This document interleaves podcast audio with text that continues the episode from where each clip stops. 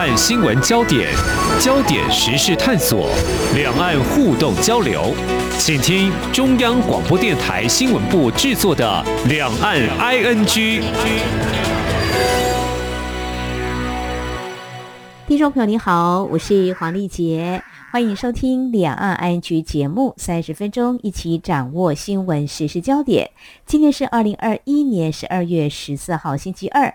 我们知道台湾原本有十五个邦交国，不过呢，在上周又失去了一个。那么这是位在中美洲的尼加拉瓜，那么和我们中华民国又再度断交了哦。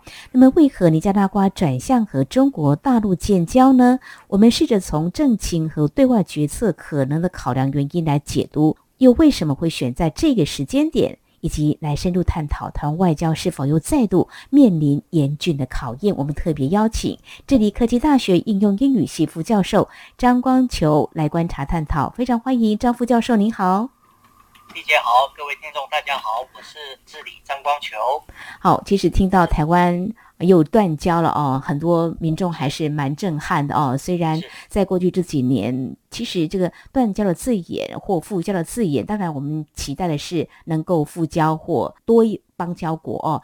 那我们也知道，两岸因为一个中国主权争议，使得我们中华民国的外交处境，在中国大陆宣称中华人民共和国是中国的唯一合法代表，在国际间打压是极为艰辛的。其实自中共建国之后，就出现了这个断交潮，而且断交之后复交又断交是有的。我们看到这个统计数据，这个资料，哦，中华民国邦交国数量最多的时期，应该是我们前总统李登辉任内，他曾一度达到有三十一个国家。不过呢，大概也就从一九八八年之后呢。中华民国邦交国就不断锐减了哦。那我刚刚有提到说，呃，这几年这个断交复交的一个情况。那么，如果从二零一六年来看到现在，已经有八个国家跟中华民国断交了哦。那尼加拉瓜在日前是第二次跟我们中华民国断交，这两次相隔有三十六年，而且都是由奥地加主政。我们谈到这里，其实我们就来看说，每个国家都有自身国家利益考量，但如何做出决策？如果从这个主政者领导风格跟政情来观察他的政治决定，是不是有迹可循？我们知道总统奥蒂加他十一月才连任成功，也是第四次当选的总统，是他连任嘛？哦，是是是，他的立场外界也在关注亲共或亲美，那立场是不是比较亲共？老师你怎么观察？我们应该这么看，嗯，奥蒂加他呢是游击队出身的，好，哦，商定游击队。这个要回溯到上个世纪一九七零年代，当时中美洲因为呃当时军政府很多，而且美国政府也私底下默许这些军政府迫害人权，使得有很多当地的老百姓出来反抗。我们可以这么讲，反抗暴政。尼加拉瓜算是其中之一。嗯哼。那。奥蒂加呢，他当时就是商定游击队的一个重要成员。嗯，在一九七九年，大家只注意到美国跟台湾断交。事实上，有两个国际事件在台湾比较不受重视的，一个就是尼加拉瓜革命成功，推翻了原来的索摩萨政权；另外一个是伊朗也革命成功。嗯哼，那一九七九年尼加拉瓜革命成功之后呢，还跟我们台湾有维持邦交。那当时他们并没有所谓的总统，而是一个执政团。嗯嗯嗯。啊，现在应该啊不算是机密了。当时台湾提供的很多的物资跟金钱啊维持邦交，但是呢，他们呃须索无度。嗯哼。而且当时在尼加拉瓜跟洪都拉斯边界上面，还有美国支持的所谓的尼油。啊，尼加拉瓜游击队啊，试图再把那个桑林政府给推翻啊，所以这个事情一直搞了很久。我记得，嗯，当时发生的所谓的伊朗人事件，也就是说，美国哎有一批军人像诺斯中校啊，嗯，他偷偷的把军火卖给伊朗，嗯，然后这些钱呢没有进到国库，而是怎么样呢？拿去资助尼加拉瓜游击队。啊，所以后来这个诺斯中校当时也到华府去听证，然后被判刑，但是他保住了雷根总统，因为他说雷根总统不知道。嗯。那雷根总统后来出来讲是说他忘了啊。那所以呢，从这个脉络可循，到了一九九五年，那个 Ortega 他当时他们就变成就是总统制了，他就跟台湾断交，转向中国大陆。嗯。所以我们不意外，他会。比较亲共，因为他就是左派游击队出身的。只是这个人，我们必须要讲，嗯，他从二零零七年再度选赢执政，一直到现在。嗯，那他在一九八五年跟我们断交以后呢，一九九零年政府轮替啊，查莫洛女士当选了。当选以后呢，他就觉得还是跟我们中华民国台湾来维持邦交才是符合民国最大的利益。嗯嗯，但是。到了二零零七年，这个 Ortega 上来以后呢，当时台湾就在猜，还有美国也在猜，他会不会又走回头路？嗯，那当时比较乐观想法是说，应该不会那么快，因为他第一次跟我们断交是隔了五年啊，所以这一次应该也会比较短一点。嗯哼。那事实上来讲，二零零七年他上台以后呢，我们先不管说他对我们的邦交，他事实上是有在改革，但是你也知道。权力使人腐化。嗯哼。到了二零一四年，啊，他第二任选上的时候，对他就开始修宪。这个情况在拉丁美洲很多国家，或是在非洲很多国家都发生了。他就修宪让，总统没有任期制，没有年限约束跟限制，所以他一直可以到上个月七号还可以第四次连续第四任啊来选。那为什么他是到现在他才宣布呢？当然跟美国很有关系。哦，我们这么说好了，从阿扁总统、马英九总统到现在的蔡总统，都吃过他的暗亏。嗯哼，阿扁总统当时到尼加拉瓜去访问的时候，他就要求我们台湾应该要给他所谓的出席费。当时他也在机场里面，他甚至问他的那些。幕僚说，他用很不礼貌的一个字眼称呼，就是那个小中国人啊，请你懂，那个小中国人到底支票签了没有？那像后来我们马总统他卸任前有到尼加拉瓜去访问，那当时呢，尼加拉瓜这个总统啊，他就想说，他等于是打压子上架，就说啊，我们那个台湾这边。会帮助我们盖港口，还好我们马总统当时就是哦把他挡下来了。他说：“这个我们要从长计议，我们不可能说我在这边答应就答应。”嗯哼。那接下来呢，就是我们的蔡总统啊，蔡总统是那个英杰专案的时候也到了加拉瓜。对，大家还记不记得他行程一直变来变去？那刚刚马前总统他根本是被他放了五次鸽子，所以。这一位奥特港是非常精于计算的政治人物，很会算计哦。是这些可能国人透过这个媒体报道也不见得能够知道这么的详细的。就是说，奥特加过去执政时，真的也曾经跟我们中华民国维持邦交。刚刚提到，就是包括陈水扁总统、马英九总统，还有现任总统蔡英文都出访，都受过这样的气哦。呃，连安排好的会面行程都会被放鸽子哦。嗯，可以知道说。他是不是深知这个两岸关系可以让他有运作的空间，就向前看 money？那我们知道以前的李前总统他是以务实外交，马总统是这个活路外交，那蔡总统是提出踏实外交，其实就是不再玩金钱游戏的这个外交。我们也不想跟中国大陆在金钱方面来做一番的较劲，我们都有很多的这个维系邦交的做法啊，包括经贸。医疗还有这个文教方面，你看，因为断交了之后，台湾一百多个学生怎么办呢？教育部也没有说就不管了，也会尽量协助他们来完成学业。我们台湾也有国军呢，到尼加拉瓜去念军校哦。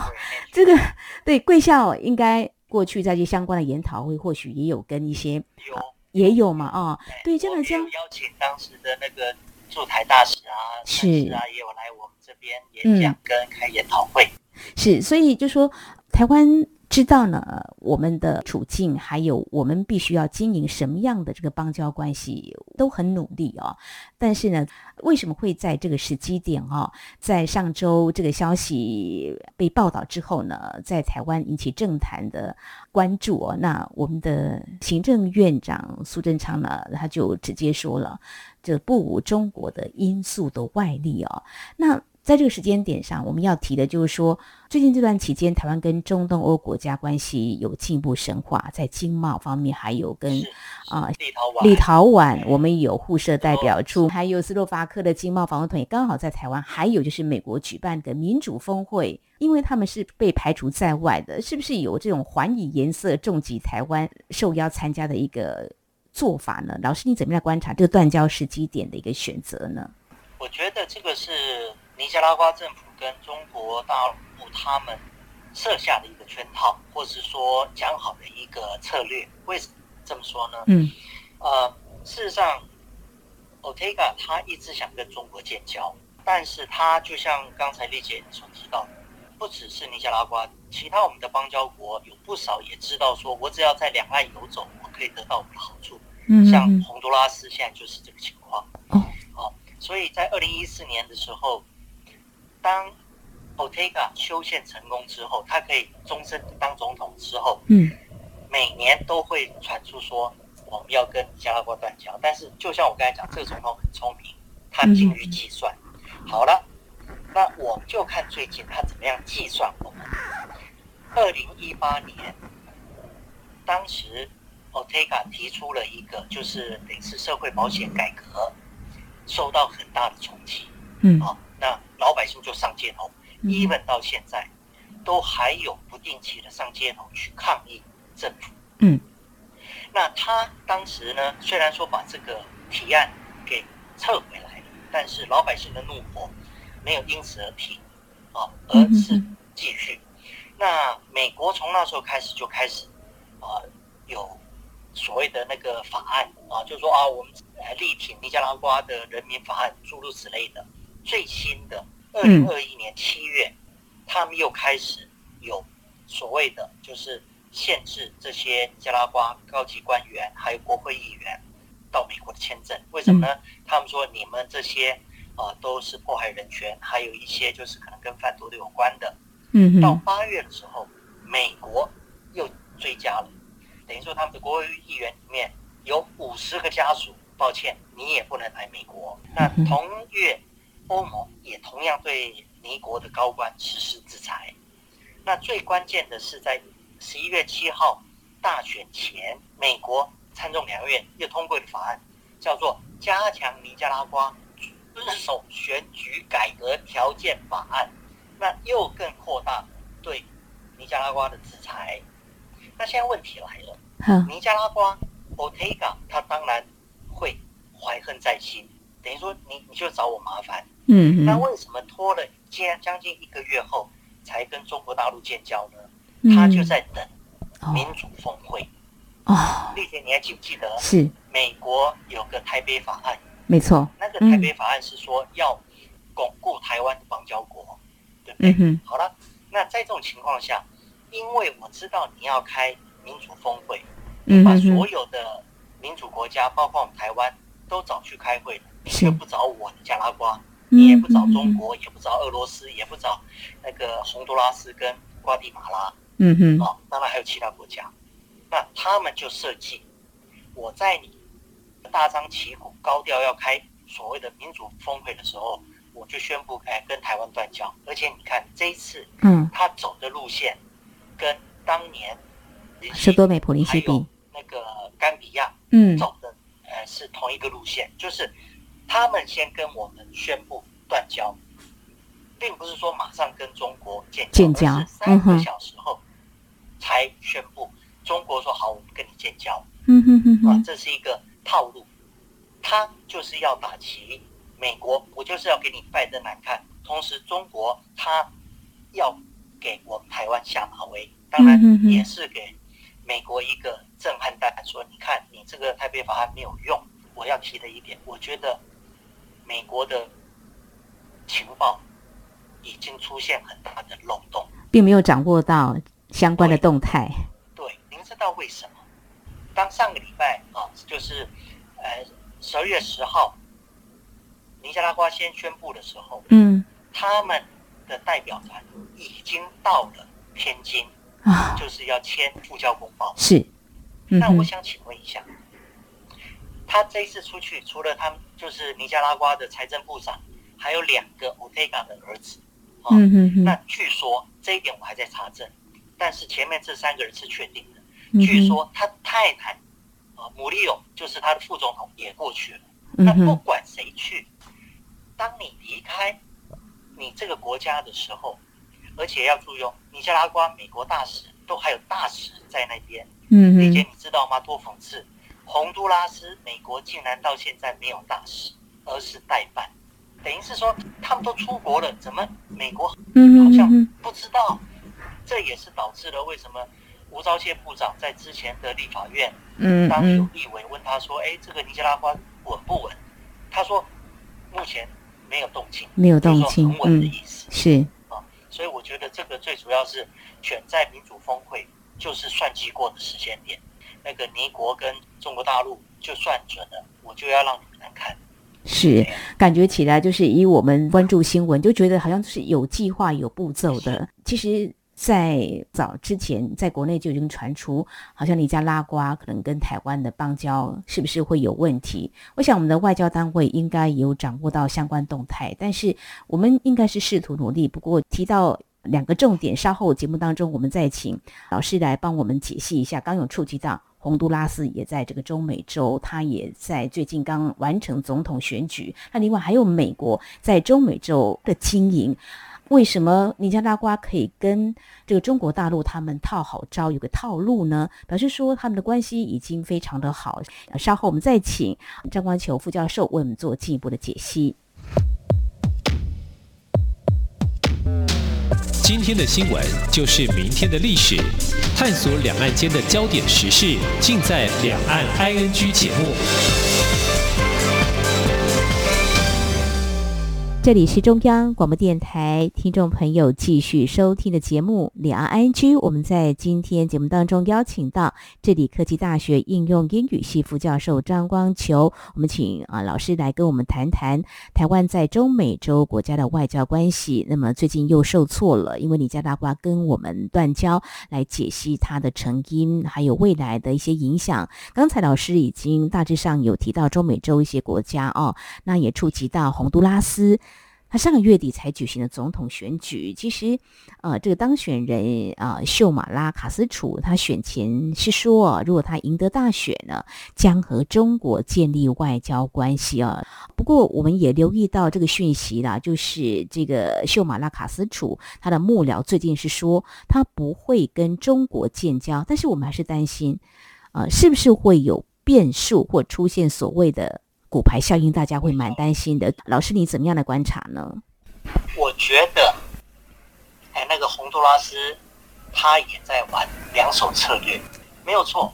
这个呃，修马拉卡斯特啊，他在十一月的时候，他有提到说，呃，他只要当选，他要跟中国建交。嗯，但是他只提过一次而已，而且并不是在那种群众大会。嗯哼哼。那接下来呢，我们要观察的是说。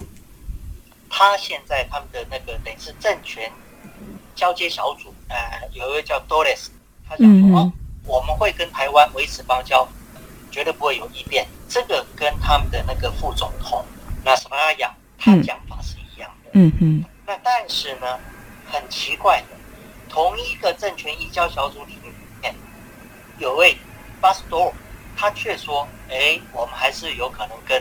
中国建交哦，嗯哼，那我们把巴斯多他的讲法跟副总统纳斯拉雅的讲法比对一下。嗯，纳斯拉雅讲是说，只要我们跟美国关系好，我们就没有必要找中国。哦，这就是玄机所在。您知道为什么？现在有大批的中美洲的移民，美国边界走已经走很久了，从去年开始就有。那主要是以洪都拉斯、啊、萨尔瓦多还有呃瓜地马拉这三国家的人民为主。Castro 是他在之前，他主要就讲说他的政见就是要打贪，要经济那个恢复啊。嗯、那而且他也要就说实施公投，让老百姓真的能够参与整个政府。问题是，，Castro 他的先生在二零零九年啊是被军方罢黜的。他先生塞拉亚当时就是一个比较酌情的，他当时也想跟中国建交。嗯，那现在应该说，美国会把中国当做一个头号敌人，就是因为他起来了，他已经威胁到美国的霸权地位了。是，如果不是因为这样，他根本不管你。嗯，那现在美国就当然要防着中国真的在他的后院整个布下了他的势力范围。嗯哼，啊，所以我觉得洪都拉斯短期内呃应该不会有问题，因为要看美国的态度做法，端出什么样嗯牛肉给他。嗯，不要忘了，我们台湾也一定要端出一些牛肉。但是问题，美国的外交自从川普以后，我的观察，他们出现了很大的断层。哦，没有去经营，嗯，不经营，而且外交官之间衔接不上。就像我刚刚跟你有分享的，到现在美国都还没有大使派在洪都拉斯。洪都拉斯，这个代办是个女士，叫 Collins。嗯哼。那他的钱就大使。或是说，那个美国刚卸任的南方军事指挥部的 Fallon 上将，他们都在从川普时代就跟美国政府提议说，我们不能只在他们有风灾的时候去救救灾，嗯嗯，然后当他们呃我们要抓运毒的时候去帮他们。他说，我们应该从他们本身整个政治制度面来帮助他们，尤其是。我们可以先从民间社区来照顾到真的老百姓。他说，这么一来，我们美国自然就没有那么严重的边界移民的问题。是啊，所以我觉得洪都拉斯还要再观察，但至少目前美国啊，他一定会下重本啊。但是如果就像我刚才讲了，胃口不对的话，他会跑掉。他如果一跑掉，是整个中美洲只剩下。瓜地马拉，瓜地马拉是非常谢谢副教授您提出的观察啊，点到几个，我也想持续再请教教授，就说，呃，可能在最近这几年，或是、呃、更早以前，美国是不是疏于在所谓的中国大陆说的中美洲是他们的美国的后院的一个经营，是不是他们对外的策略有一些转移？那相对来看，中美洲距离中国大陆又如此遥远，如果说经贸利益，应该也。不大，如果跟一些国家比较起来，比如说欧洲啦，哈哈，或是跟美国哦，但是为什么致力在经营这些关系？美国是不是会稍微改变一下他们策略？因为我也看到美国议员这一次看到尼加拉瓜跟台湾断交，就提到说，哦，中国大陆就像癌症般在拉美扩散，危害整个西半球，呃，并且指出这个奥利加是邪恶政权。呼应刚才老师您所提到，就是美国是来批判尼加拉瓜的，呼吁美国要坚定支持台湾。不过也点到了重点，就是说，是不是还要回防这个中美洲这个地方？老师怎么样来看呢？Rubio 就是美国参议员 Rubio，他之前就是在尼加拉瓜跟台湾断交之后，他也有发表他的想法，但是我觉得很抱歉，我这边必须很主观的讲，他根本不了解拉丁美洲。哦，中国事实上，他并不是一开始。就，呃，在政治方面就要深入拉丁美洲，并不是，嗯，因为当时中国大陆进入拉丁美洲是要它的原物料，因为中国当时崛起了，啊，就邓小平开放政策之后呢，他们必须要确保他们的原物料能够供应无余，所以他们当时的重点都是在南美洲，嗯，那中美洲事实上只有两个国家比较重要。嗯哼，一个是巴拿马，因为它有巴拿马运河。嗯，是。第二个是哥斯达黎加，因为哥斯达黎加它的国土够大，而且它的战略位置也够。中国当时它长期有经营在南美洲。嗯哼哼。那慢慢慢慢，因为两岸的形势的对统独统一的路线越来越没有，然后台湾独立的声量越来越高的时候，他才发现从外交来先打击台湾是有用的。嗯，那所以呢，他才开始在中美洲有活动。但是也不要忘了，嗯哼哼，中国什么没有，人最多。就在两个礼拜前，我问一位洪都拉斯台上，我说我们台湾的侨民在那边跟中国大陆的侨民在那边有多少？他说我们台湾可能一百个人不到。他说但中国大陆在那边有几万人，所以他们的人民当然不是说所有人都喜欢共产党，但至少他们这些人民就是可以成为。中共他在中美洲来活动的一个活棋子。嗯，在这种情况下，中国大陆是慢慢慢慢生根到拉丁美洲，而美国这边有个数据，我可以提供给各位参考。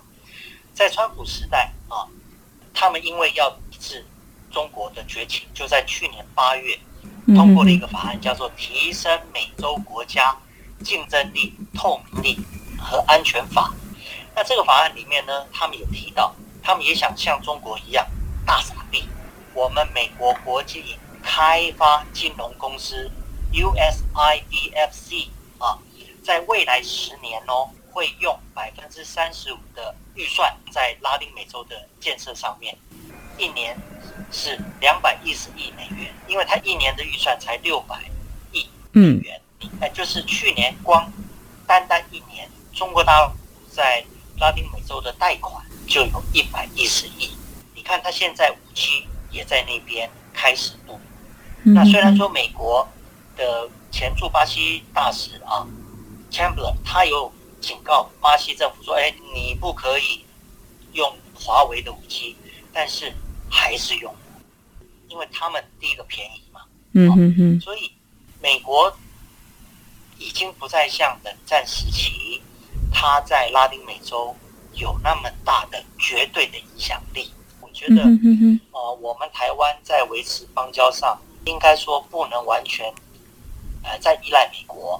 从这一次的尼加拉瓜，还有那个洪都拉斯未来的这些情况，都有可能。